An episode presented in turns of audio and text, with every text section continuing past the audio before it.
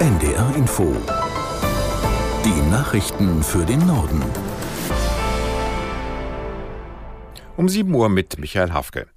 Protestierende Landwirte haben einen Fähranleger in Schleswig-Holstein blockiert und Bundeswirtschaftsminister Habeck am Verlassen einer Fähre gehindert.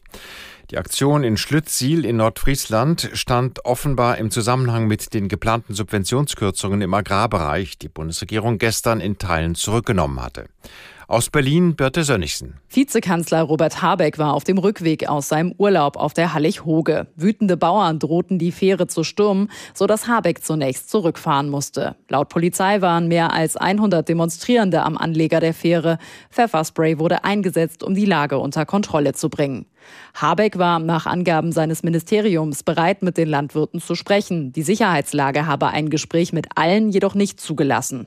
Das Angebot, mit einzelnen Bauern zu sprechen, hätten diese nicht angenommen. Mitglieder der Bundesregierung verurteilten die Art des Protestes. Regierungssprecher Hebestreit schrieb, die Aktion ist beschämend und verstößt gegen die Regeln des demokratischen Miteinanders. Auch der frühere CDU-Generalsekretär Paul Ziemiak spricht davon, dass die Aktion eine Grenze überschreitet. Deutlich mehr als drei Viertel der Deutschen gehen mit Verunsicherung ins neue Jahr. Das geht aus dem Deutschland-Trend von Infratest DIMAP im Auftrag der ARD hervor. Grund dafür sind unter anderem der Klimawandel und die Kriege im Nahen Osten und der Ukraine. Die Befragten sollten sich auch dazu äußern, wie sie zur Unterstützung der Ukraine stehen.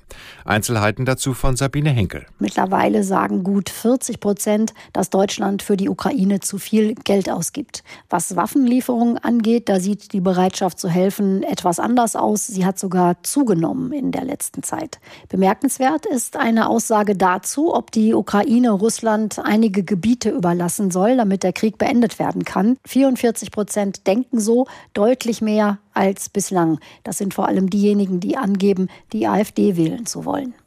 Bei einem Brand in einem Krankenhaus in Uelzen in Niedersachsen ist ein Mensch ums Leben gekommen. Laut Feuerwehr wurden 22 weitere Personen verletzt, sechs von ihnen schwer. Der Brand war am späten Abend im dritten Stock der Klinik im äußersten Westen Uelzens ausgebrochen. Er griff auf mehrere Patientenzimmer über. Die Feuerwehr war mit etwa 140 Kräften im Einsatz. Sie konnte den Brand schnell löschen. Zahlreiche Patienten mussten aus dem Gebäude gerettet werden. Sie wurden auf andere Stationen der Uelzener Klinik verlegt.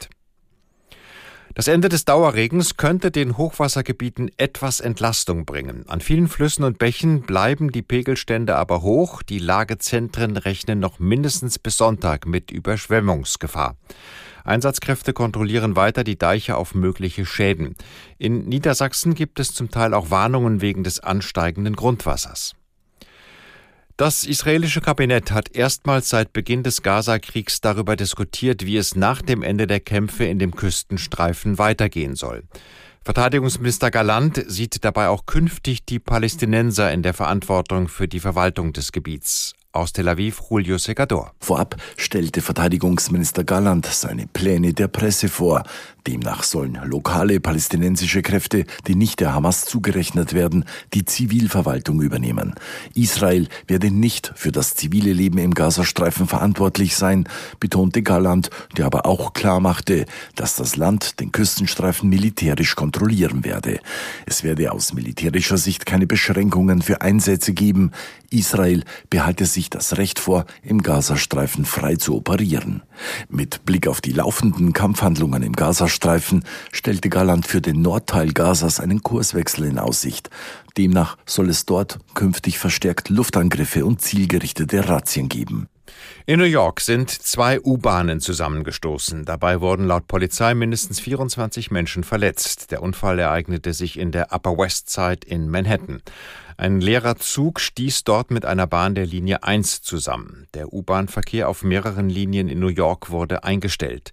Mehrere Züge mit hunderten Insassen mussten evakuiert werden. Das waren die Nachrichten.